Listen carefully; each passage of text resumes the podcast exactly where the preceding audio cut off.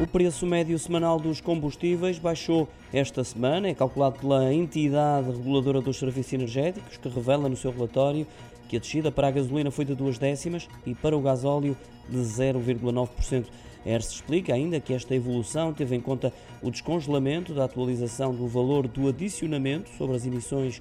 do eh, dióxido de carbono da gasolina e do gasóleo em cerca de 34% e a atualização do valor relativo ao imposto, o ISP, da gasolina 95 simples e eh, relativo ao gasóleo simples e respectivas variações semanais das cotações internacionais.